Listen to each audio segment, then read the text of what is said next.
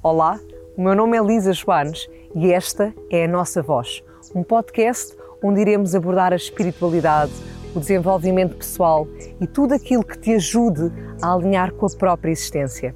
Afinal, não faças planos para a vida para não estragares os planos que a vida tem para ti, não é assim? E esse é precisamente o meu convite desde já, que possas abrir o teu coração a muito do que aqui irás ouvir, porque eventualmente podes mesmo mudar a tua vida. Este episódio tem o apoio exclusivo de algumas pessoas que, respondendo ao meu apelo para manter a nossa voz, sentiram de me ajudar. Um enorme obrigada a cada um de vocês. Olá, seja muito bem-vindo. Cá estamos nós para mais um conteúdo muito interessante. Acredito que hoje vai ser aqui uma viagem fantástica. Não vou revelar já nada, porque, como sabes, nunca sei para onde é que vamos. Portanto, o convite é só vem de coração aberto e, uma vez mais e sempre, retira as mensagens que a vida leva até ti. Rui, seja muito bem-vindo. Obrigada.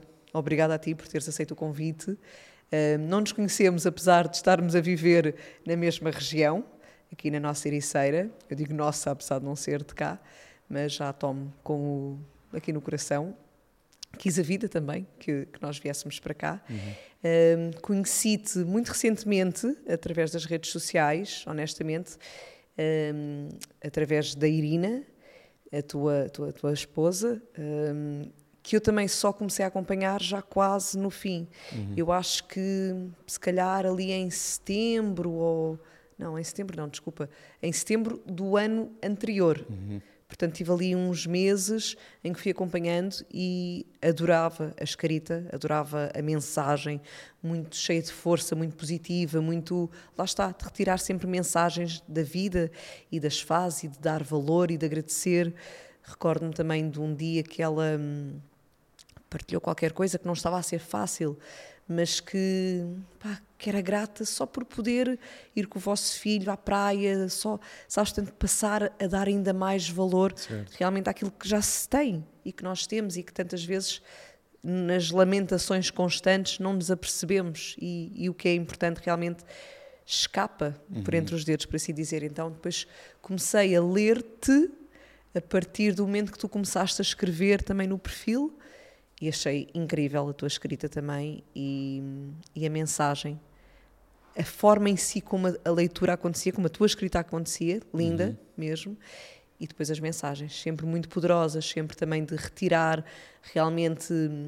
Não, não é que a perda não exista, por exemplo, mas também existe todo o outro que já ganhaste. Uh, enfim, portanto, sempre muito, uma mensagem muito bonita. Certo. Então senti esta vontade de, uau, fogo quer conhecer isso. Uhum. E que bom poder trazer aqui ao podcast, uhum. levar-te a mais pessoas também e que elas também possam beber das tuas palavras. Por isso, gratidão a ti por estares aqui. Obrigado, Lisa.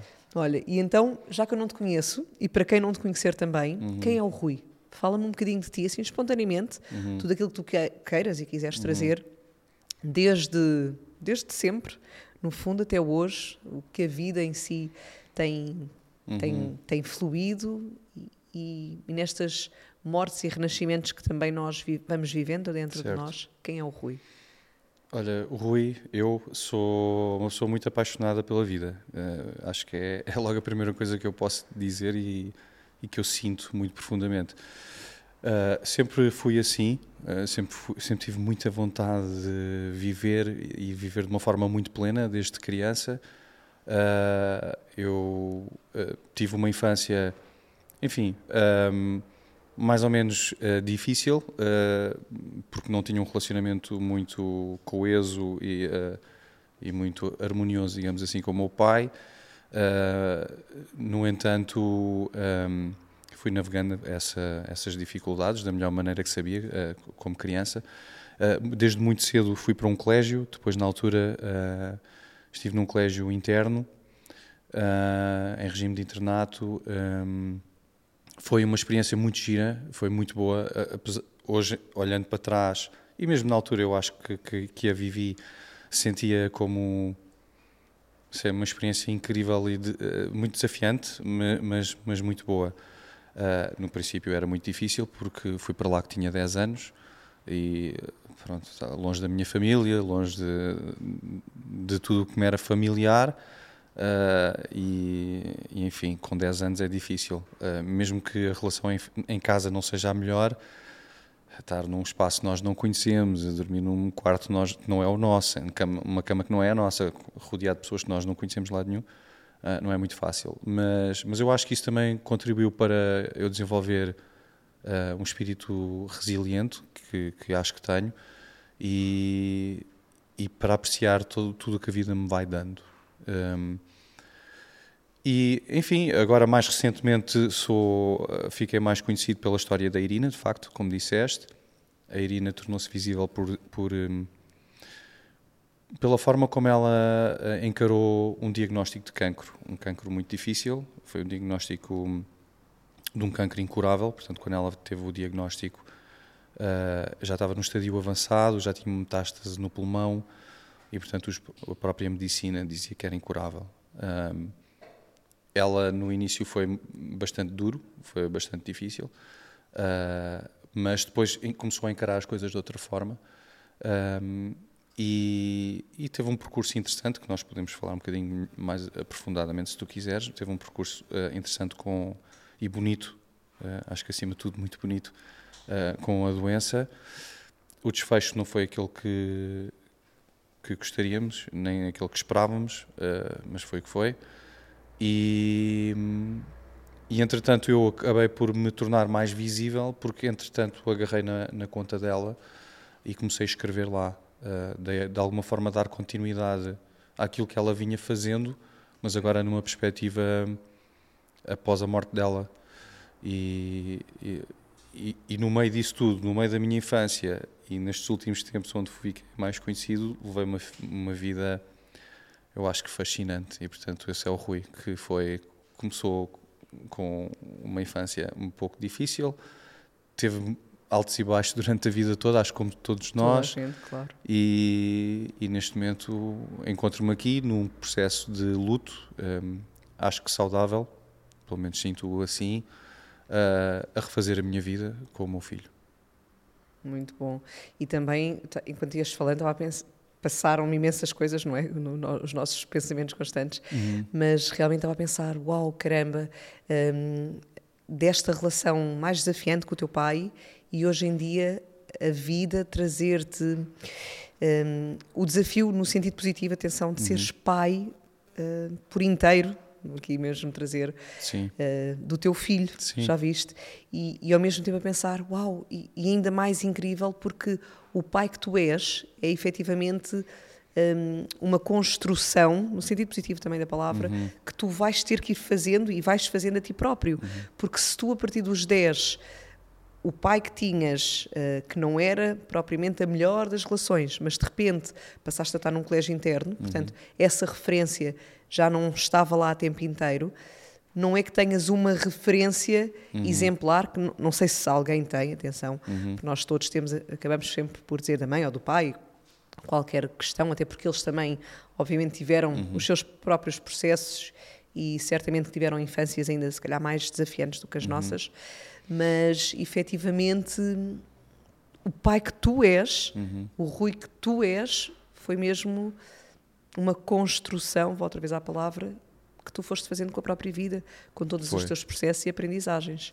Foi. Então estava a pensar, uau, incrível, e pelo que vou lendo, como tu disseste e usando a tua palavra, procuras trazer aqui um lado muito saudável também. Uhum. Uh, e acredito que também para a paternidade, não é? Sem dúvida, e eu acho que hum, acho que a capacidade de, de, essa consciência, essa awareness de perceber aquilo que eu quero e aquilo que eu não quero e aquilo que me fez bem e aquilo que me, que me fez mal vai-me ajudando também a reconstruir-me, como, como tu disseste e bem, e permite-me depois tentar ser um, o, o melhor que eu posso ser na forma como me expresso como ser humano em toda a plenitude e, e isso inclui como pai, como amigo de outras pessoas e também como, por exemplo, como pai, como profissional, em, em todas as vertentes.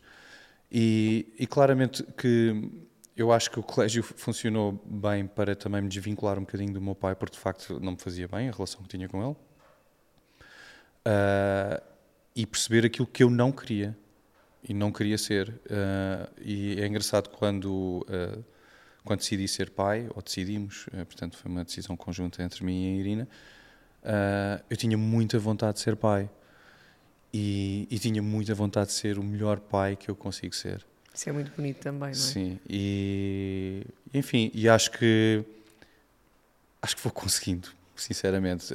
Ah, eu, eu, atenção, eu vou, eu vou trazendo aqui espontaneamente Com também certeza, aquilo que vai claro, vindo, mas uh, nós vamos até também onde tu quiseres, obviamente. Sim. Como é que está a ser agora, uhum. uh, para já como é que foi uhum. uh, viveres todo este, este processo com a Irina, Sim. que também acredito que obviamente trouxe muito bom, mas também muitos muitos desafios, até emocionalmente. Com certeza. E depois, como é que está a ser agora esta paternidade a tempo uhum. inteiro, vou dizer assim, uhum. em que neste momento, se calhar, não querendo ocupar o lugar da mãe, uhum. mas também, se calhar, deverás chegar, ou, ou em alguns momentos precisar de chegar a ele quase como um pai e uma mãe. Não certo. sei, não sei se são as melhores palavras, mas. Eu percebo o que dizes, sim.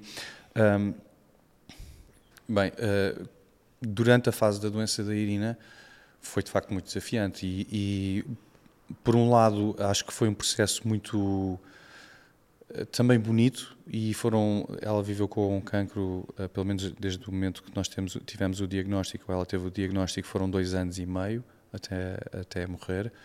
Uh, durante esses dois anos e meio um, claro que existiram momentos difíceis e e, houve também algum sofrimento e algum, algum mal-estar emocional, como faz parte, mas não foi isso que pautou um, esse período de tempo. Na verdade, a, a maior parte do tempo foi vivido com, com muita paixão pela vida, muito amor pela vida, muito amor em família, e, e foram dois anos e meio uh, muito bonitos.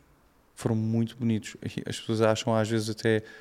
Às vezes eu recebo comentários e mensagens dizem, pá, devem ter sido dois anos muito difíceis. Não foram, foram difíceis, mas, mas foram muito bonitos. Uh, não foram tão difíceis como as pessoas às vezes pensam. Lá está, é tão importante realmente nós trazermos essa consciência, porque, claro, há, se calhar há mais perspectivas, vou trazer duas. Podia ter havido esta visão de, ai, pobre de nós, uhum. e vou incluir aqui, obviamente, vocês os três, Sim. Eh, porque estamos a viver isto e não uhum. sabemos como é que vai ser, certo. e ficarem na dor, no sofrimento, só nessa angústia Sim. e perderem todo o resto que também existe, mas vocês conseguiram, da melhor forma que conseguiram, uhum. obviamente, um, trazer a outra, a outra percepção que é, ok, então ainda vamos dar mais valor à vida, certo. dar mais valor ao amor pela vida uhum. e à relação e, e ao, ao, vosso filho e uhum. lá está, e à vida em si, não é? Certo, foi mesmo isso. E, e nunca foi no sentido de uh, a morte está iminente, temos que aproveitar agora. Não foi nunca nesse sentido. Foi sempre uh, é isto que nos vai libertar, é isto que nos vai curar Percebes? Às vezes as pessoas pensam uh, que nós vivíamos a vida como se fosse, como se ela tivesse, como se os dias fossem contados, como se não houvesse amanhã. Não, é, nós vivíamos a vida por acreditarmos que vai haver amanhã. Eu percebo, ou seja, não é viver no sentido de sofro de que, ok, está quase Isso. a acabar, portanto deixa-me aproveitar o máximo. Exato. Era realmente trazer aqui outra visão Exatamente. e outra, outra forma de estar. Tal e qual. E, e, isso, foi, isso foi incrivelmente positivo para nós porque retirou também aquele sentido de urgência e de stress de que temos, temos que viajar, temos que aproveitar agora, temos que estar juntos, não tem, porque isso também é stress. Completamente. E, e então invadiu-nos uma liberdade tremenda, simplesmente de estarmos uh, no momento presente, sem estarmos muito afogados no passado e nas preocupações do passado, sem estarmos também demasiado em pânico, em modo pânico com o futuro e aquilo que o futuro poderá trazer ou não, nós não sabemos, o futuro é imprevisível, portanto Para não vale todos, a pena também exato. estarmos a, a marinar nessa inquietação. E então uh, conseguimos, uh, e, e, isso deu trabalho, mas conseguimos viver muito o momento presente, estar aqui e agora, porque é aqui e agora que a vida acontece. E esse é o bonito, sabes? É, é, é de louvar, vou dizer assim, porque, e a questão que se calhar que coloca é como é que se consegue, uhum. não é? Porque lá está, talvez para muitas pessoas, às vezes sem grandes questões, é tão difícil. E perante grandes questões também é fácil vou dizer assim, perdermos-nos no sofrimento, na dor, no que for. Então, como é que, para ti, uhum. como é que se conseguiram, como é que conseguiram, como é que uhum. se conseguiu Sim. retirar e, e, aplicar isso à vossa prática Sim. diária, certo. com as vossas, obviamente, escorregadelas, uhum. mas, mas fazer acontecer. É, é, difícil, de facto, como, como dizes e bem, é uma coisa que pode acontecer, uh, acontece muito frequentemente, especialmente em situações destas, não é? Quer dizer, o aparecimento de um cancro, quando o médico nos diz que é um cancro terminal e que não tem cura, o mundo desaba, no fundo, portanto é um choque tremendo. E o primeiro instinto, quase de sobrevivência, eu diria, do ser humano é precisamente retrair-se uh, e, enfim, entristecer, uh, enraivecer-se também, uh, entrar às vezes em negação, fazer as, as, tais perguntas que muitas vezes surgem, porque eu, uh, aquele espírito também de vitimização, de pá, agora sou vítima destas circunstâncias, não fiz mal a ninguém, tanta gente má no mundo, blá blá blá, e portanto é, é fácil cair uh, nesse tipo de pensamentos, e é o mais comum na verdade. Só que é muito importante nós percebemos que nós temos uma escolha, e eu acho que a Irina, eu e o Santiago, por também um pouco pelas nossas conversas e a forma como também uh, criámos o exemplo para ele, percebemos que há uma escolha.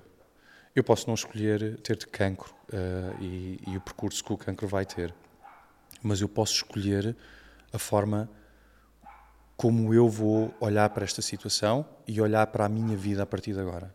E isso é uma escolha e como também é uma escolha, e às vezes as pessoas podem é não sentir isso como uma escolha, como também é uma escolha eu enraivecer, entristecer, fechar-me, isolar-me. Às vezes as pessoas acham que isto não é uma escolha. É. Houve uma escolha deliberada. Eu Sem posso dúvida. não fazer isso. Pode não ser uma escolha consciente. Exato. Mas efetivamente, se nós permanecemos assim, claro. é uma escolha nossa. É uma escolha. E isso que tu disseste é muito importante, o consciente. E então acho que o primeiro passo uh, que que, que nós, eu e a Irina um, demos em relação a isso foi tomar consciência do que é que estamos a, a pensar e a sentir a cada momento. Isso há formas de se treinar. Eh, pode ser, nós usávamos muito a meditação.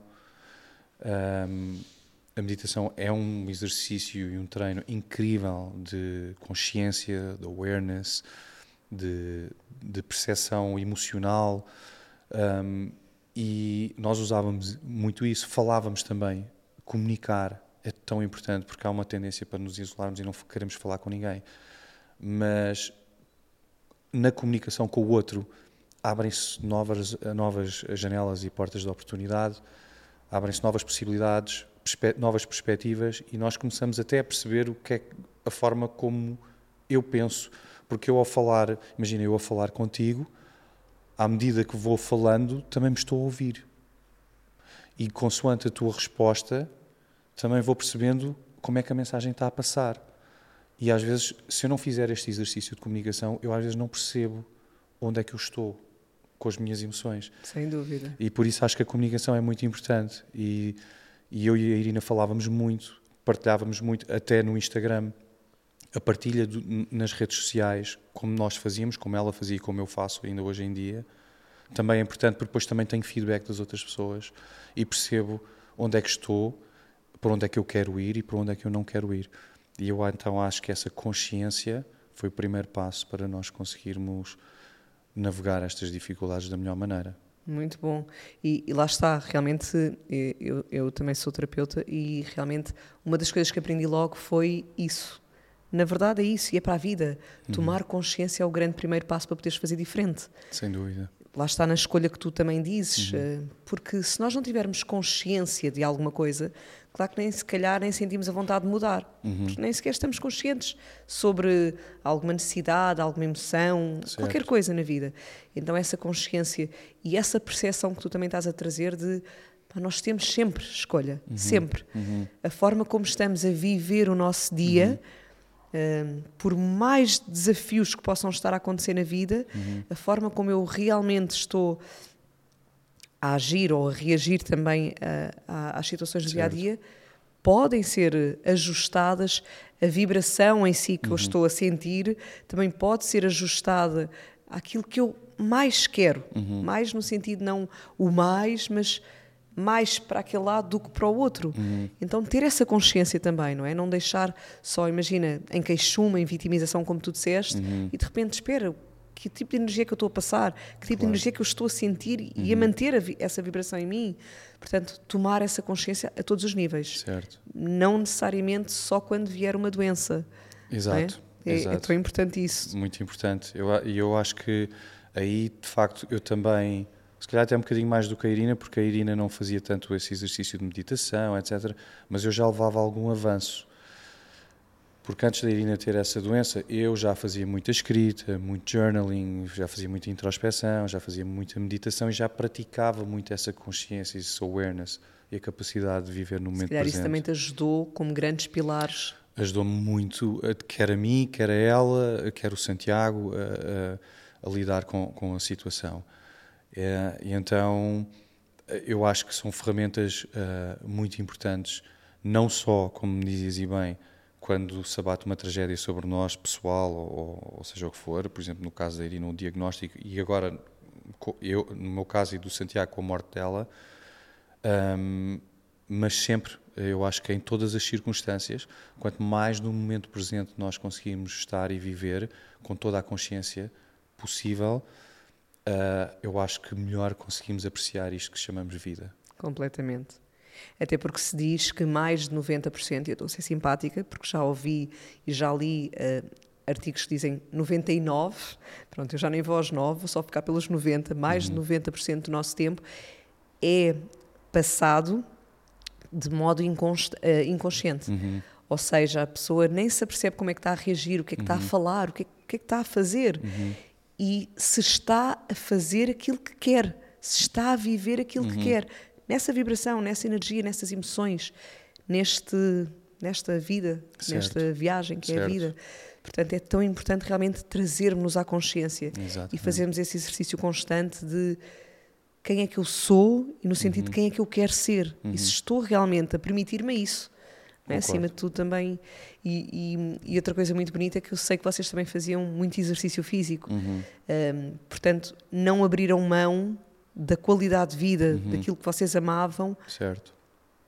Por agora haver um diagnóstico diferente, que às vezes também pode acontecer. Pode, e é muito comum. E não, nós não fizemos isso e também foi uma escolha. Portanto, lá está. Uh, houve uma escolha de. Uh, esta doença não vai tomar conta da nossa vida. Nós vamos continuar a viver e a fazer as coisas que nós gostamos e, e que, nos fazem, que nos fazem bem.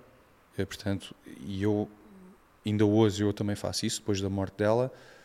Ok, o que é que são as quais são as coisas que nos fazem bem? Que nos fazem sentir bem? Okay, exercício físico, estar em família, estar com amigos, meditar, eh, ir fazer surf, estar na natureza. Uh, tudo isso eram coisas que nos faziam bem. Então nós escolhemos continuar a fazê-las.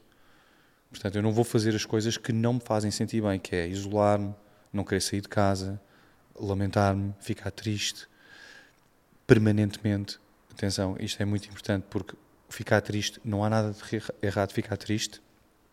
Acho que todas as emoções são válidas, todas têm o seu, o seu espaço e o seu tempo. O problema é quando aquelas que, não nos, que achamos que não nos servem se tornam permanentes. E não há mal nenhum em ficar triste, mas já começa a haver mal se eu ficar triste permanentemente.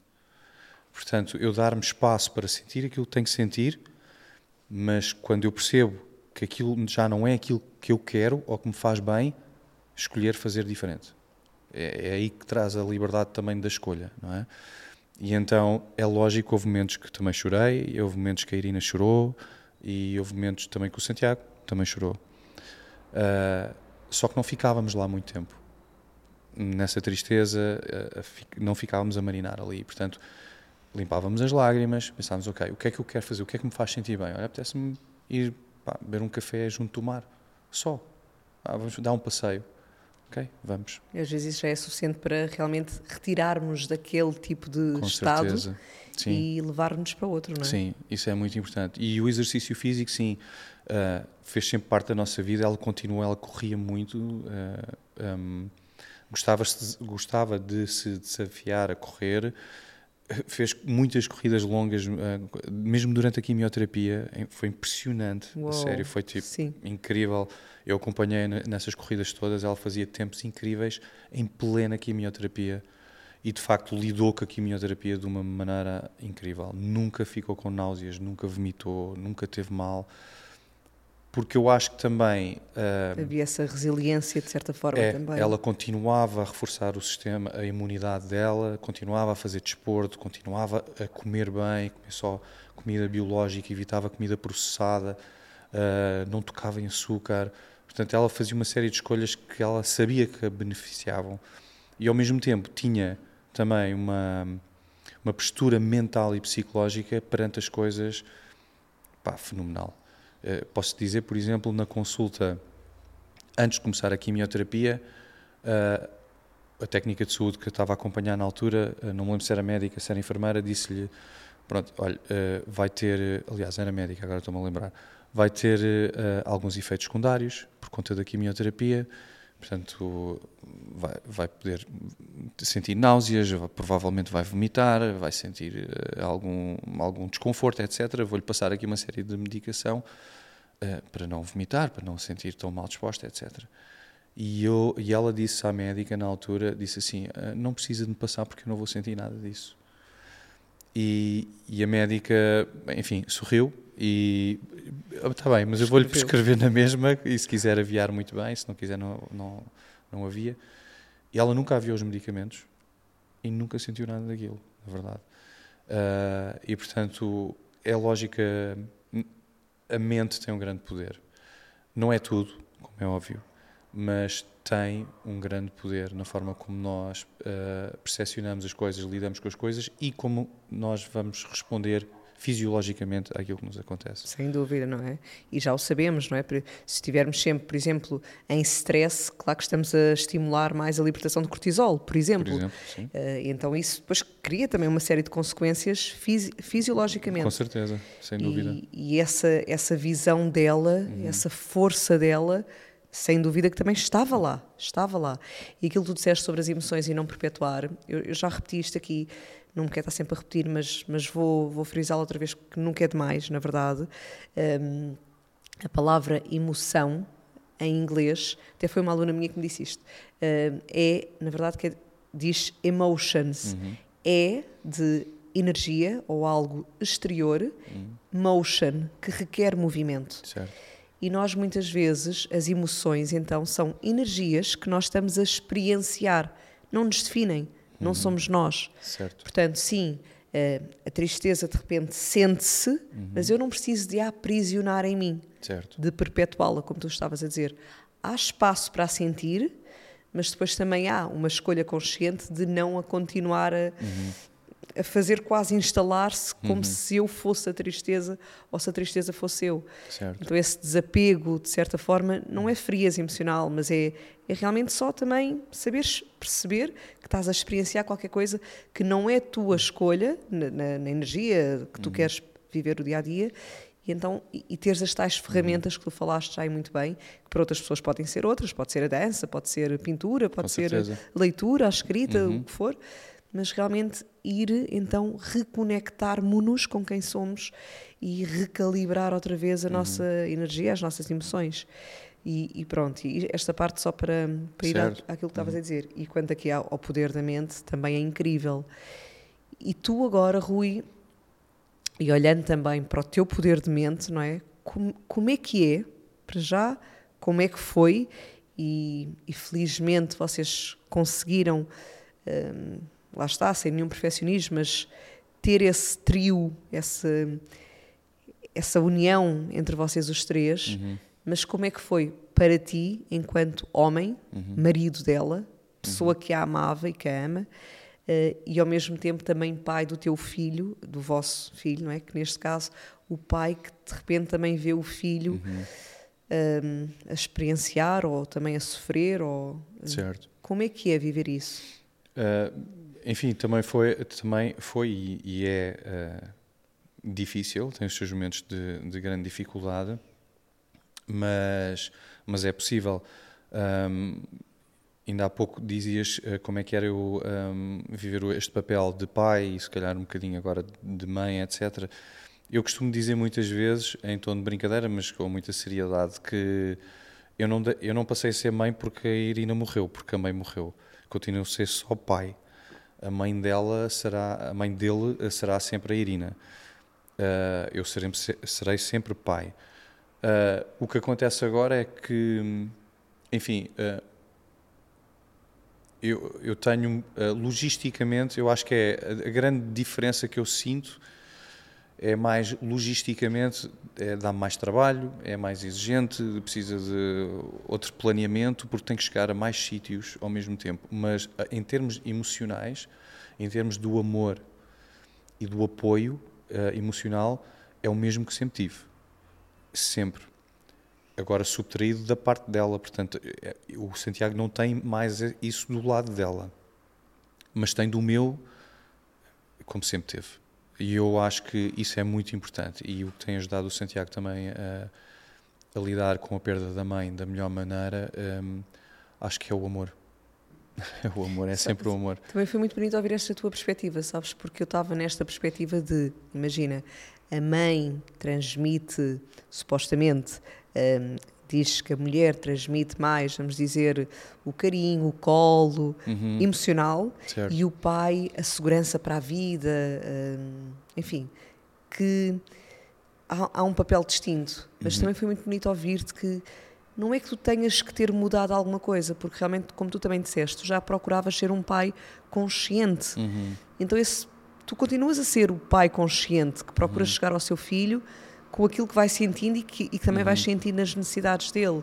Tu há pouco disseste que às vezes na doença uhum. a pessoa pode sentir a urgência de quase querer agarrar a vida certo. e agora se calhar temos é que viajar e temos que isto e, uhum. e isso também se torna hum, desgastante com certeza uhum. e, e, poderia ter acontecido e se calhar para muitos pais ou mães quando perdem hum, a outra pessoa, uhum. companheiro ou companheira, e têm filhos, de repente quase que sentem, talvez, essa urgência ou necessidade de atender por ambos os lados. Uhum. Porque, coitados, nossos filhos agora não vão ter. Um, e foi bonito sentir, nas tuas palavras, esse teu papel de, claro, há ali a mãe que neste momento é sempre ela, será sempre ela, uhum. e agora não está presencialmente mas ainda assim eu continuo a ser eu pai.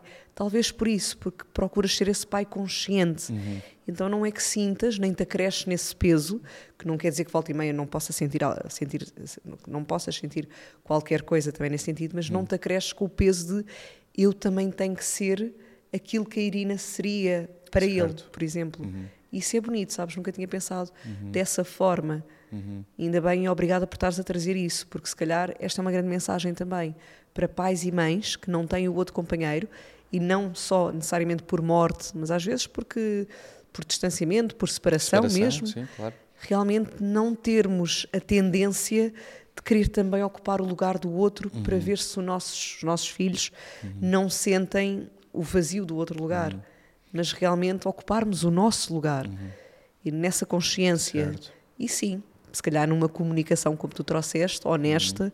de perceber se as crianças poderão ter alguma uhum. necessidade uh, que nós não, est não estejamos a saber uh, suprir. Claro. Não que tenhamos de o fazer, uhum. mas se calhar atender de alguma forma. Uhum. Muito bonito aqui o que me trouxeste. Obrigada mesmo. Eu, eu não tinha pensado dessa forma. Uhum.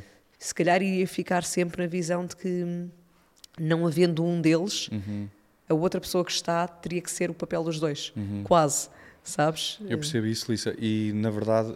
Um Tu dizes uma coisa que é exatamente isso. Há muita tendência de, ok, agora a mãe não está, eu tenho que de alguma forma, a mãe ou o pai, no, no caso ser uma, o, o, oposto, um, tenho sempre agora preencher este vazio.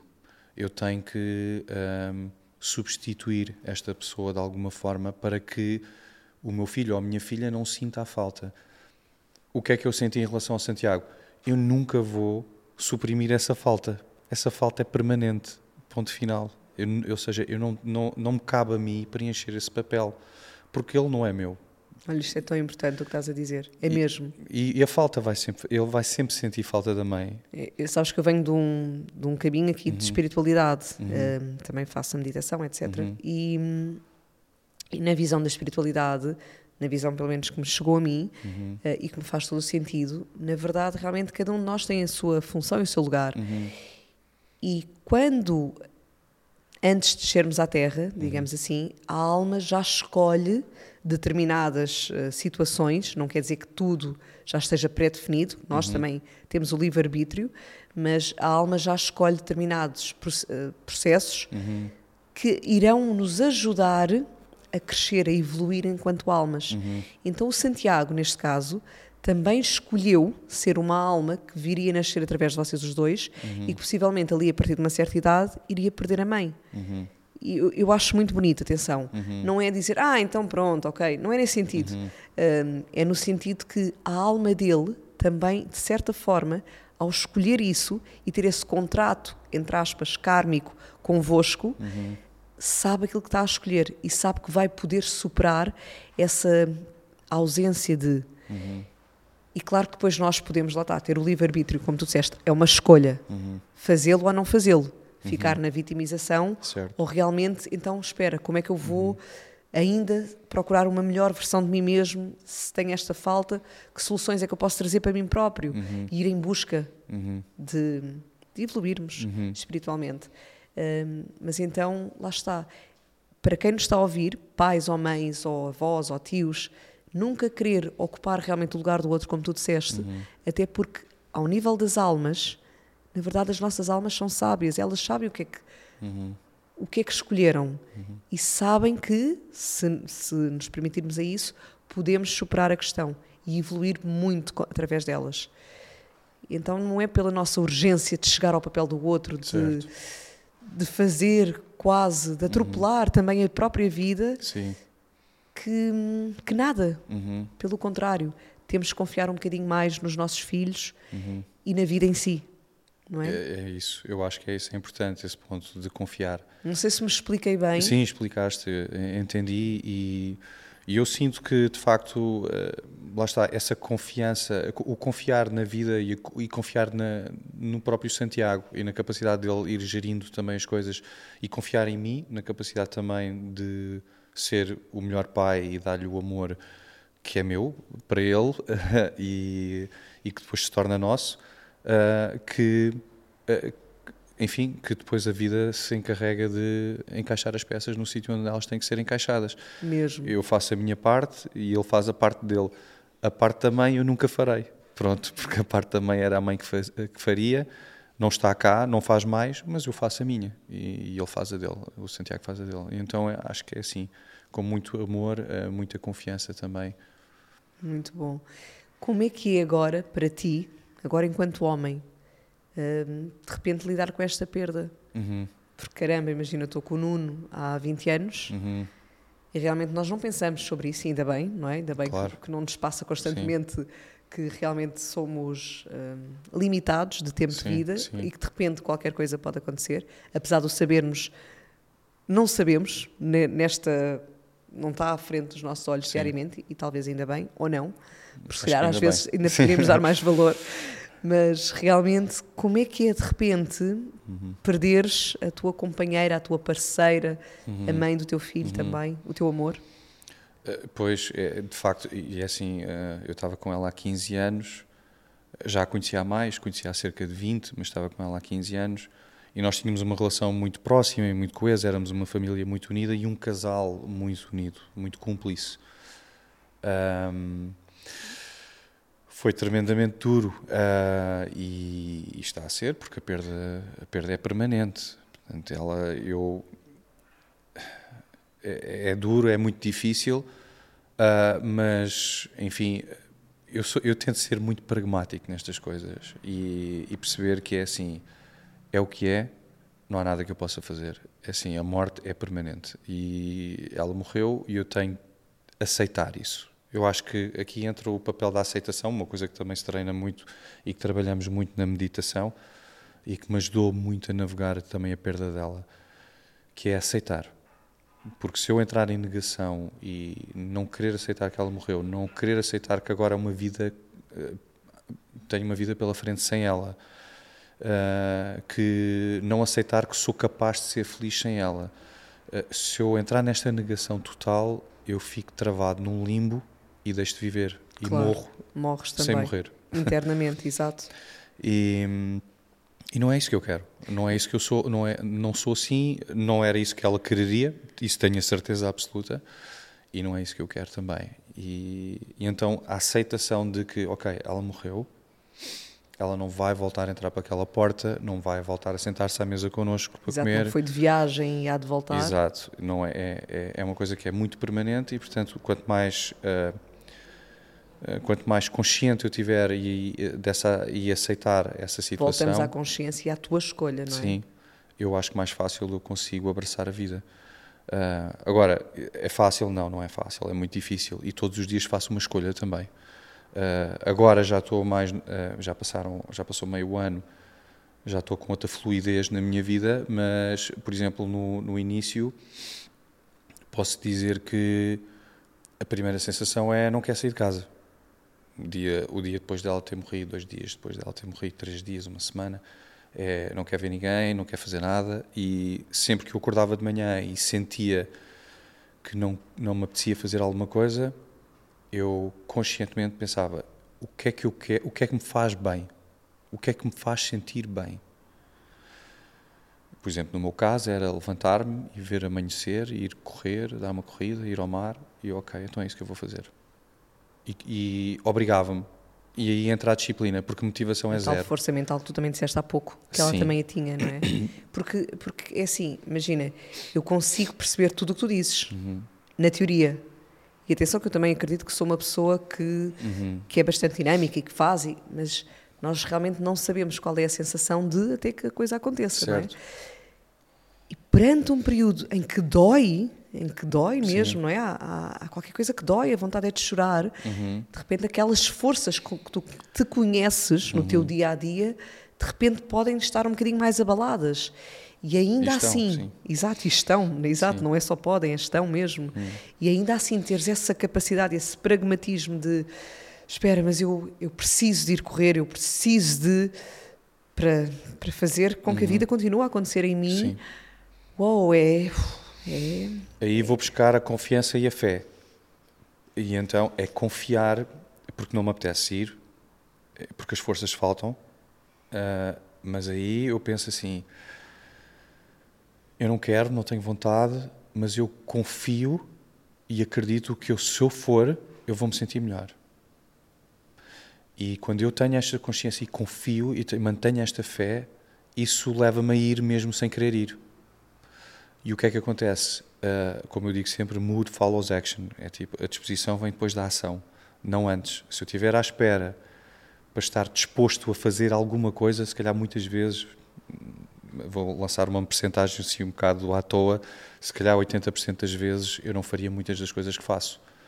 Porque a motivação às vezes não vem antes, ela vem depois. É verdade. Eu tenho que ir e depois, o, e depois a disposição, o mood, vem depois. E eu tenho que confiar nisso. Eu tenho que ter fé que isso vai acontecer. E era isso que acontecia. E, e depois acontecia uma coisa maravilhosa, que eu ah, acordava mal, ia, os primeiros passos, por exemplo, no meu caso, eu tinha um, ritual onde eu corria, mais ou menos, sei lá, às vezes 5 km, outras vezes 10, eh, dependia, e depois no final da corrida ah, entrava no mar, dava um mergulho no mar, ficava dentro do, da água a controlar a minha respiração, porque faço muito treino de breathwork, muito treino de respiração. E acontecia uma coisa incrível, ahm, sentia-me mais perto dela, mais conectado com ela, quando ia. Então era ao contrário, em vez de sentir tanta ausência dela, sentia mais a presença dela, mas de uma, de uma forma boa e bonita. Ah, não era de uma forma que me causasse ainda mais dor ou angústia. Então havia uma conexão. Lá está. E isso acontecia porque eu ia. É tão porque se eu não também. fosse, eu não ia sentir isso. Eu, eu li-te num texto qualquer que tu escreveste isso também, Uhum. realmente. Agora tá- estavas-me a falar, estavas a falar e eu estava a recordar-me. Tu falaste até da rotina de repente já não eram três pratos na mesa, agora Uhum. são dois. Certo. E, e falaste disso também, de correr e depois dar esse mergulho no mar. De antes fazias com ela, Sim. agora ela está lá, só não está fisicamente, Certo. não é? E no fundo era o que farias eh, com ela e agora é o que continuas a fazer Certo. com ela de outra forma. Certo. Um, e achei tão bonito também e, e trazer esta perspectiva também a quem nos está a ouvir é, é muito bonita, porque realmente às vezes a pessoa perde-se e quase que desiste de viver, Uhum. não é? O que eu estava a dizer, morrias sem morrer. Exato. E tu manteres a, a tua vida e aquilo que tu amas fazer e que na verdade amavas fazer também com ela, porque vocês tinham essa cumplicidade e muitas. hum, vou dizer vivências, mas não é vivências no sentido geral, mas também. Mas Sim. nestes momentos até de treino, faziam-no em conjunto, se Certo. calhar, não é? O que Fazíamos é o que- muito. Portanto, lá está, faziam certos rituais, vá, saudáveis, em conjunto. E é o que tu estavas a dizer há pouco. Não era o que ela queria, que tu tivesses desistido, e era o que ela faria se estivesse contigo fisicamente. Era o Sim. mesmo. Portanto, consigo também perceber. E que bom que conseguiste conectar aí. Perceber Uhum. que assim é a forma também de a sentires, porque realmente seria o que continuarias a fazer com ela. E agora continuas com ela, mas de outra forma. Então, todas estas mensagens que estás aqui a deixar às pessoas, acredito mesmo que são muito importantes, porque pode parecer simples, por um lado, tentar descodificar e, e, tra- e transmitir por palavras, mas realmente quando se vive aquilo, eu, eu de morte, bem, já não tenho avós, acho que a maior parte de nós, mas tive o meu pai que faleceu quando eu tinha 19. E também me recordo muito, que não tem nada a ver, por um lado, mas recordo muito dessa perda Sim. e de repente, quando o mundo desaba naquilo que tu conheces e tu tens que te reencontrar.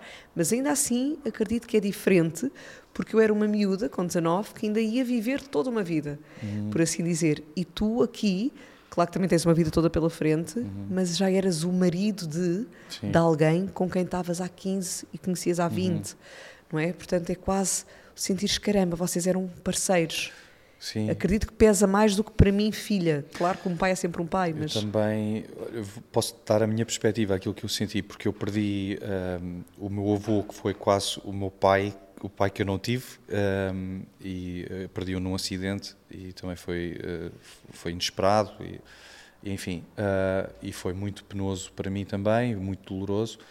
Mas quando perdi a Irina, é de facto diferente como companheira, porque há uma coisa que acontece quando nós temos um companheiro e temos uma relação, eh, por exemplo, no meu caso, como eu tinha com ela, que é nós temos sonhos e temos planos que é previsto concretizar e que prevemos concretizar a longo prazo com aquela pessoa. com aquela pessoa. Enquanto que, sei lá, com o, com o meu pai, ou com a minha mãe, ou com os meus avós, é lógico que há uma perda que é, que é substancial se eles morrerem. Mas quer dizer, não tenho planos a longo prazo com eles, tipo de, sei lá, de, de companheiro que vai navegando a vida comigo. Eu é? percebo. É diferente. E quando ela morre, há uma, uma perda também dos sonhos e dos planos. Portanto, morre a Irina, morre a pessoa, morre a minha companheira, morre a mãe do meu filho, morre um bocadinho, morre um bocadinho de mim, eh, porque também a pessoa quem eu era, pelos olhos dela, porque nós também somos um bocadinho o reflexo do- da forma como as pessoas olham para nós, e a imagem que a Irina tinha de mim, a pessoa que eu era aos olhos dela, também acaba por morrer um bocadinho, agora não tem mais isso. Ahm, para além dessa- dessas perdas todas, há a perda dos planos, há a perda de- dos sonhos, há a perda de. E podem ser sonhos e planos, às vezes podem. E, eram também algumas viagens, era, sei lá, comprar uma casa rústica e restaurar, como também, sei lá, sermos velhotes e andarmos a, a caminhar juntos eh, ao mar, ou ter netos e ter os netos visitarem-nos, nós visitarmos os netos, e isso, eh, isso também se perde. E, portanto, é diferente, como, como eu dizia, de, sei lá, de quando, por exemplo, o meu avô morreu, que era como se fosse meu pai, que também foi duro, mas não há essa perda dessas coisas. E agora há. Então, a perda é muito substancial. Pois, eu percebo. É, é, o é tudo o que estás a dizer, realmente são esses sonhos, é, é aquele companheiro, não é? Quase que é, Uhum. é- é- Não é bonito dizer o que vou dizer, porque a outra pessoa nunca deve completar-nos, não é? Uhum. Já sabemos disso. Uma coisa é complementar, outra coisa é completar, mas é quase como se fosse uma metade de ti, uma Sim, parte, não é? sim. Porque tu divides aquela vida. Uhum. Uh, e realmente, depois, quando já tem anos e essa cumplicidade, eu uhum. consigo perceber porque eu também sinto isso na minha relação. Uhum. E nem imagino, e nem quero imaginar o que é que é, mas realmente, então agora a pergunta é: já te perguntei um bocadinho como é que se consegue, uhum. mas vou voltar lá outra vez. Para pessoas que não têm hábitos saudáveis, uhum. se calhar não sabem o que é que ainda lhes faz bem, ou melhor, ainda não sabem o que é que lhes faz bem, que ainda não têm essa consciência, que ainda não fazem escolhas também conscientes uhum. e de repente têm uma perda assim, uhum. mesmo uma separação, atenção, certo. uma perda, seja de que ordem for, como é que tu, na tua mensagem, uhum. na tua visão, na tua percepção, na tua força interior, o que é que tu lhes podias dizer para que elas consigam também? Quando ainda uhum. não têm essas muletas, uhum. também não sei se é a melhor expressão, mas quando ainda não têm essa, essa capacidade interna, uhum. como é que chegam lá? Eu, aquilo que eu, enfim, eu não tenho a pretensão de ensinar nada a ninguém, aquilo que eu posso partilhar é aquilo que funciona comigo e que eu acho que pode ser útil. Um, eu acho que em pessoas que não têm esses hábitos uh, e, que, e que é tudo muito mais difícil, porque, enfim, não estão treinadas, não estão despertas para. Um, deem-se oportunidade uh, elas próprias, é o, que eu, é o que eu digo sempre. E deem a oportunidade de ver o que é que vai acontecer em vez de assumir que isto é uma sentença, que é um ponto final, ponham reticências. Vejam o que é que vai acontecer no dia seguinte e vejam com, com, com aquela curiosidade, aquele espírito que até temos quando somos crianças e que às vezes, à medida que vamos envelhecendo, perdemos um bocadinho, aquela curiosidade de ver como é que vai ser amanhã. O, o, como é que vai ser se eu sair de casa e hoje for dar uh, um passeio? Como é que vai ser se eu hoje mandar uma mensagem ou ligar a alguém para desabafar, para falar? Como é que vai ser? Experimentem. Eu acho que é, é, é usar essa curiosidade para abraçar as oportunidades, porque as oportunidades estão lá e a possibilidade está lá. E, por exemplo, na minha situação é lógico que a Irina morreu e isso é permanente. Mas há uma coisa que é certa, eu ainda cá, ainda cá estou e o Santiago ainda cá está e cada dia que nasce é uma nova oportunidade de, de, descobrirmos ou redescobrirmos alguma coisa sobre nós ou sobre a vida. E se eu der essa oportunidade e olhar para esse dia com essa curiosidade, eu vou querer, eu vou querer, quer dizer, eu vou abrir essas possibilidades porque sou curioso, quero ver o que, é vai acontecer. Aceitar o convite para vir aqui falar contigo é uma oportunidade. Tinha curiosidade, ok, vou ver o que é, que, é que, que, é que pode acontecer aqui como é que eu me vou sentir durante, depois, uh, sair para ir eh, beber um café, conhecer alguém, uh, quer dizer, o mundo é, é, um, é um, uma vasta planície de possibilidades e de oportunidades. E tu há pouco disseste também que realmente o poder da mente é incrível, uhum. e eu também concordo, portanto partilho dessa mesma crença, dessa visão, sem pretensões de estares a ensinar nada a ninguém, como tu disseste, mas tendo o teu uhum. poder de mente uhum. Que te leva a essa curiosidade, que te permite realmente agarrar a vida, uhum. o que é que também podes dizer às pessoas que às vezes não têm essa força e ainda não têm esse treino mental? Uhum. Treino, porque lá está como tu disseste, uhum. tudo pode ser treinado, não é? Uhum. E mesmo neurologicamente nós também podemos construir novos caminhos. Com certeza, sempre. Portanto, como é que alguém que ainda não tem essa força pode começar passo a passo a tê-la, uhum. a trazê-la para si. Sugestões, mensagem, o que é que tu sentes? Eu sinto que tenho, tenho que tentar. E eu sei que isto é, é tem que tentar, tem que tentar. Realmente é assim, não, não é uma é, palavra, não, não é? é? Tem que ser é, vivido, tem, tem que é ser... um verbo, é tentar. É, é praticado realmente na prática. A pessoa tem que é. tentar se levantar, tem que tentar uh, procurar ajuda se for o caso, porque algumas pessoas uh, sozinhas de facto não conseguem mesmo, por um motivo ou por outro. Um, e nessas situações, tentar procurar ajuda. Um, tentar coisas novas, tentar fazer exercício físico, tentar fazer uma caminhada, tentar conectar-se com a sua espiritualidade, tentar ler um livro, tentar falar com alguém que os possa ajudar, procurar um psicólogo, se for o caso, e precisar de ajuda de apoio psicológico porque também, também é necessário e importante. Tentar, é o verbo. E, e por acaso nós ainda não dissemos que tu és psicólogo. Sou. E estás a dar consultas? Sim e não, não é bem, não é bem consultas. Eu, eu trabalho em inoculação de stress, que é basicamente ajuda as pessoas a desenvolverem hum, ferramentas e a capacitarem-se para gerir o stress da melhor maneira. Uh, trabalho com alguns atletas uh, pronto, que lidam com stress de uma forma regular, mas não só. Sim, uh, mas não sou de todo especialista em luto, um, não é a minha área de terapia, se queres chamar assim, mas há, há excelentes psicólogos e, que, que trabalham essas áreas.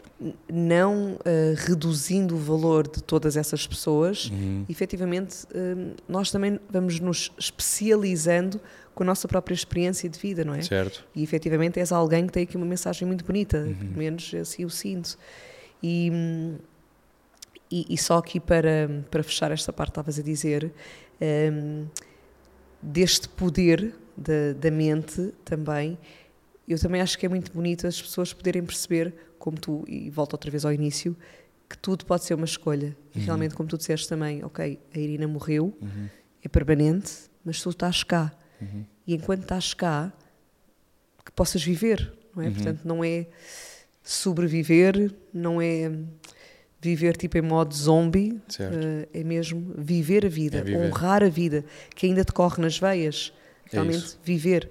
Porque o resto é existir só. Exatamente. Eu digo sempre Exatamente. isso. Eh, existir é uma coisa, viver é outra. E, e, na visão, vou voltar outra vez a trazer o termo da espiritualidade, nessa visão mais espiritual, todas estas pessoas que estão em processos de dor, eh, de separação, de alguma perda, que não é uma perda, é uma, é uma transição também, uhum.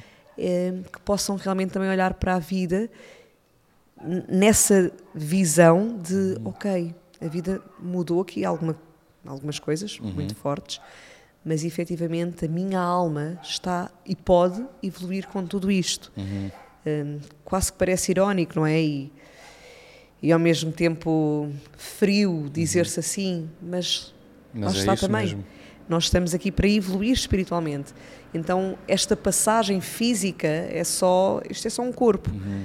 A alma em si prossegue. Uhum. E trazer essa certeza, isso também me ajudou muito com o meu pai não de forma consciente logo no início, uhum. mas depois com o processo que fui fazendo comigo, agradecer-lhe, acredita, agradecer-lhe por ele ter falecido e sentir quase que foi um, um ato altruísta dele, uhum. porque ao falecer ali, e eu tendo 19 anos, ele fez-me todo uma abriu-me todo um outro leque de possibilidades uhum. e de ver a vida com outros olhos uhum. que senão eu não seria a pessoa que sou hoje uhum. seria possivelmente um bocadinho diferente se uhum. calhar não era mãe de seis filhos se calhar não tinha o marido que tenho uhum. se calhar não tinha dado a volta ao mundo se calhar não pois. tinha feito nada uhum. porque tinha outra visão uma outra visão então até nisso podermos agradecer tudo acreditar mesmo parece prepotente ou parece hum, arrogante ou parece frio dizer isto mas realmente agradecermos tudo na vida porque, e acreditar que tudo é para o nosso melhor, ao nível da alma. Uhum. Ao nível da alma. Da mente humana, não. Uhum. Nós podemos reduzir e sentir essas emoções, uhum. mas não somos essas emoções, então que possamos permanecer claro. na vida vivendo e não existindo só. Exato. E realmente eu, mas é, é, crescendo. Acho, é isso mesmo. E eu acho que eu acho que tens razão, acho que um, eu acho em particular que os processos muito um, dolorosos e, e, difíceis são os mais transformadores e de facto transformam-nos transformam uh, em pessoas eh, mais evoluídas ou melhores, uh, sei lá, se calhar evoluída eu não diria, mas uh, acho que mais capazes e melhores. Evoluída no sentido da alma, não sim, evoluída não, a comparar com outros. Certo, sim. certo, é isso mesmo. Um, e eu, eu acho que sim, acho que é, é verdade, mas é preciso que nós é preciso que nós olhemos para as coisas dessa forma porque se eu, se eu olhar para uma tragédia e me vitimizar e achar que uh, isto só me aconteceu a mim e porque a mim e porque a mim, como se eu tivesse escolhi sido escolhido em particular para a minha mulher morrer, não, isto não foi nenhum desígnio pessoal contra mim. Há pessoas que morrem todos os dias, uh, de todas as idades, em todo o mundo. É uma coisa que faz parte da vida, uh, a morte faz parte da vida, por, por, mais difícil que seja ter que aceitar isso, mas faz parte da vida. E, isso, e eu, então isso, uh, eu tenho que olhar para isso como de facto algo uh, que me pode transformar noutra coisa. E eu é que escolho se isso me vai transformar numa coisa melhor ou numa coisa pior. Sem dúvida. E até, e não vou, não vou prolongar muito mais, mas até naquele momento estavas a dizer correres e depois dares um mergulho no mar e até nisso sentires a irina. Uhum. eu também acredito que se nos abrirmos a isso, tornamos ainda mais sensíveis a todo um outro lado muito mais subtil, uhum.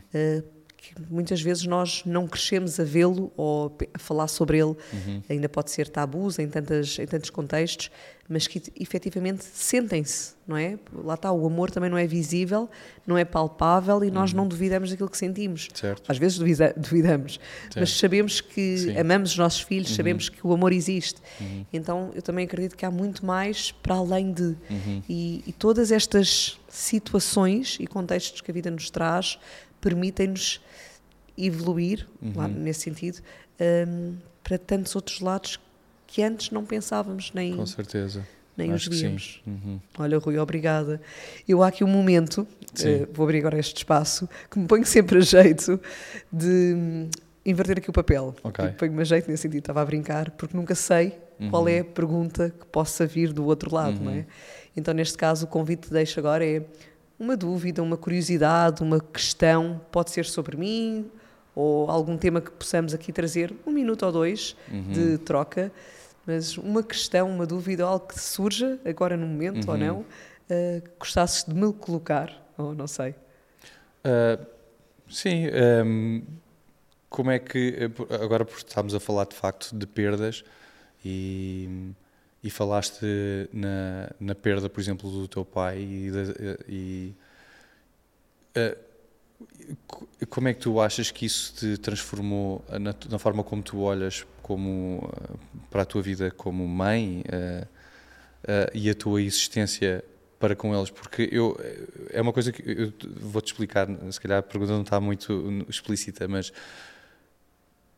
sei lá, eu às vezes questiono-me como é que o Santiago perdeu a mãe.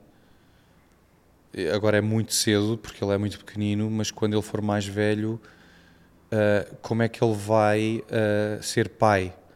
Se com medo também de, de, morrer e de faltar aos filhos dele. E como tu perdeste o teu pai, se isso é uma coisa que te, sei lá, que te assombra ou Olha, se está permanente. Nunca pensei. Uh, que, que, poderia de repente com o Sim. pai dos meus filhos falecer. Sim. Também porque naquela altura eu também não pensava sobre. Não quer dizer que não hajam pessoas que efetivamente de repente aquele medo uhum. está lá inconscientemente, não é? Uhum. Um, mas eu, quando perdi o meu pai, efetivamente recordo-me daquilo que te estava a dizer, que é, foi um período, eu lembro-me de de repente todo o meu contexto e a minha existência deixar de fazer sentido, aquilo que eu era, uhum. aquilo que eu via, a forma como eu era, uma adolescente normal. Certo. E mesmo a conversa de todo o meu grupo de amigos, uhum. de repente, não me fazia sentido. Eu lembro-me, olha, eu é quase parecia um ET ali, porque de repente eles falavam e eu sentia-me fora de contexto. Uhum. À minha volta eles falavam e nada daquilo fazia sentido. Uhum. Não que eles não tivessem a dizer coisas que faziam sentido, mas era de repente, o que é que eu estou aqui a fazer? Uhum. Não é? E, e não era contestá-los a eles, era quase que se perdeu qualquer coisa mas ainda bem, hoje em dia, e passado um tempo, não é? Certo. Comecei a perceber que essa, esse perdeu-se qualquer coisa, uhum. abria na verdade um espaço para eu encontrar algo mais uhum. e encontrar a verdadeira Lisa, que se calhar nunca saberemos quem somos, porque estamos sempre em constante transformação, mas pelo menos aproximar mais de quem é que eu quero ser, uhum. daquilo que eu quero viver e de uhum. realmente viver, de realmente viver agora, sabes, não é? Amanhã, depois, quando tiver não sei o quê. Uhum. Então, hum, esta perda, para uhum. mim, acredito foi uma grande abertura para o meu caminho de, de, busca, sem ser uma busca nessa, nessa palavra, quase que parece que é. Hum, mas, mas ao mesmo tempo, nessa, nessa abertura para uhum. eu ir mais em busca de mim próprio, do que é que me fazia então sentido, uhum. o que é que eu queria então viver, já que eu estava aqui também, o que é que eu queria, o que é que eu quero fazer da vida. Lembro-me quando estei inclusive à faculdade, que larguei a faculdade porque, mas espera aí, eu quero ir para uma empresa e ficar, repara, nem isto eu pensava naquela uhum. altura, não é? Uhum.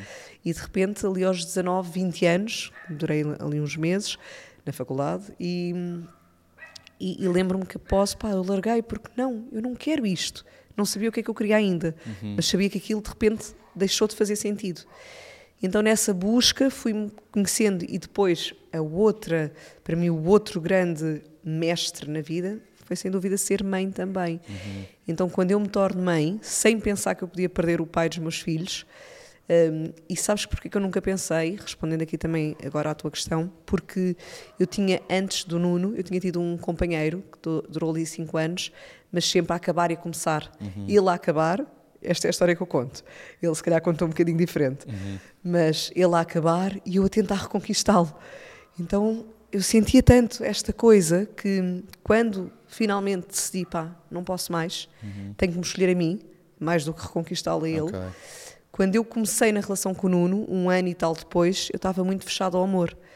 Então, tanto que o Nuno brinca que, que eu dei-lhe ali muita luta. E eu brinco com, com as uhum. mulheres, nas, as minhas amigas, a dizer é isso que eles precisam no ah, início. Uh, foi assim, na verdade, que nós construímos uhum. a nossa base. Começou por muita amizade, muita partilha, muita cumplicidade também, porque certo. eu desabafava tudo. Uhum. Porque eu não pensava no futuro com. Okay. E isso foi bom, porque Vivias eu vivi mais no momento presente. completamente. Exato. Eu vivi mesmo um dia de cada vez. Vou-me repetir outra vez. A, a, frase que abre este podcast, que é do Agostinho da Silva, foi o Nuno que me disse, há, quando, quando começámos, há 20 anos, uh, não faças planos para a vida, para não estragares os planos que a vida tem para ti. Uhum. E essa frase fez muito sentido desde o momento que de repente eu engravidei.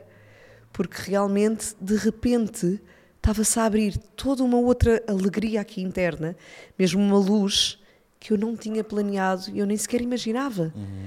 Então foi mesmo muito bonito a vida a acontecer. Uhum. E neste, neste intermédio de tempo entre a morte do meu pai e eu tornar-me mãe, e, e, e, o término da outra relação, e de repente eu não pensar em futuro com um homem ainda por cima, uhum. porque eu pensava assim, eles no início são muito cor-de-rosas, mas e uhum. depois? O que é que pode acontecer depois? Eu já não uhum. queria ir àquele lugar de dor que tinha sentido. Pois. Então estava muito fechado ao amor.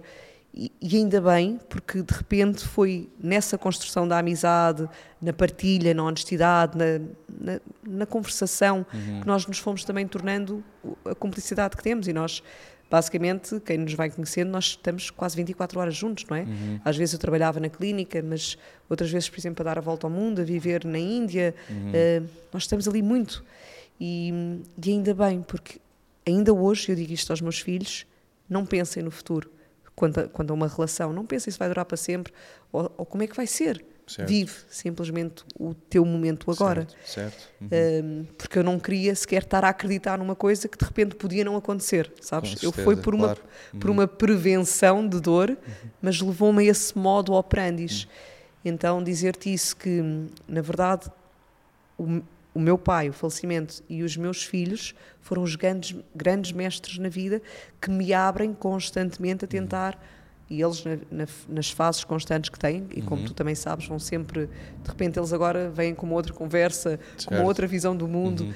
E, e eu procuro muito, sem nenhum perfeccionismo e com muitas falhas, mas procuro muito saber então chegar à nova versão que me chega também à frente. Uhum. Vezes seis filhos, não é? Pois. E isso traz e isso traz-te também a ti. Uhum. Então eu sou mesmo muito grata ao, uhum. ao falecimento do meu pai e volto a dizer aqui que eu quase que senti que foi quase um altruísmo, alguém uhum. que, que cede a sua vida uhum. para também te dar a oportunidade de tu tornares-te uma melhor versão de ti mesmo, uhum. de tu te reajustares perante a vida e perceberes, espera, então o que é que eu quero mesmo viver?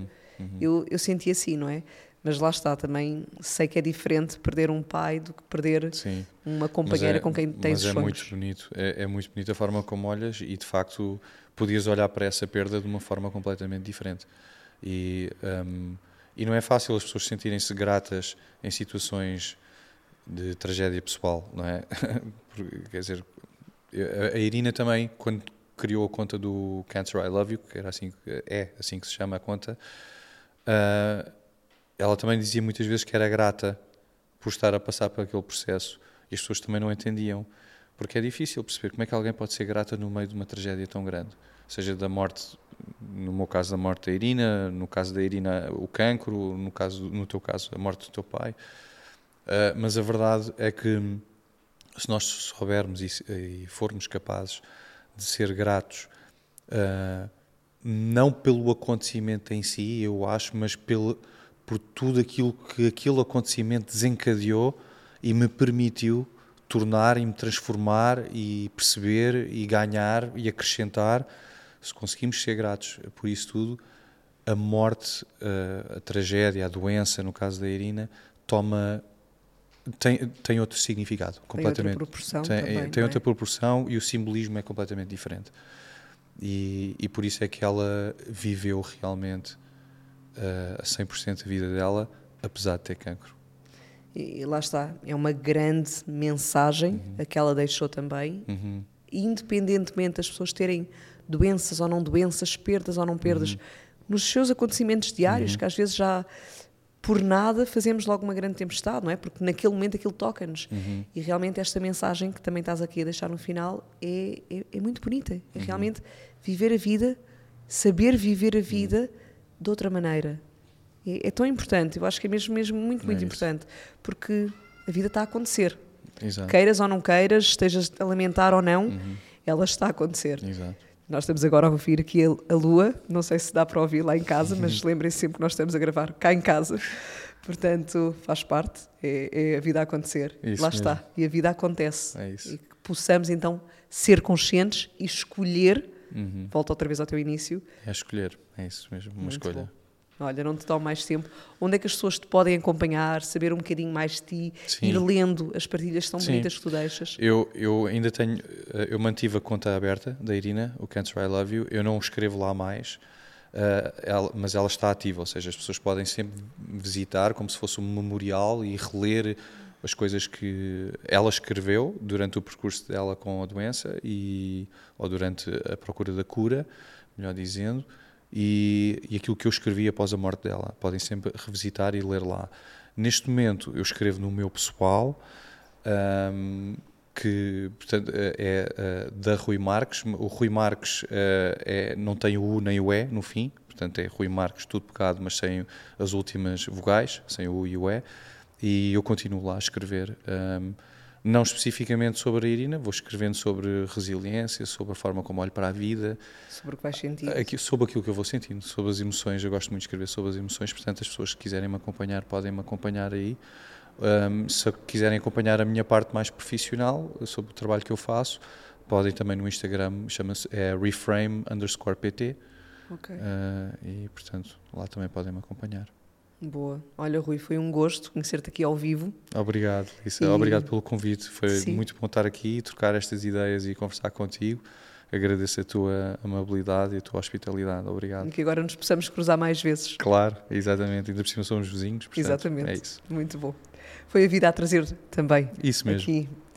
Olha, e desse lado, espero que tenhas gostado. Acredito mesmo, como disse no início, que é um conteúdo super rico, com muitas mensagens, com muitas verdades, com uma visão que eu prezo. Então, tudo aquilo que desejo é que chegue até ti também da melhor forma possível e que cutuque aí o bom e o melhor que a vida também tem para te oferecer. Este episódio tem o apoio exclusivo de algumas pessoas que, respondendo ao meu apelo para manter a nossa voz, sentiram de me ajudar. Um enorme obrigada a cada um de vocês.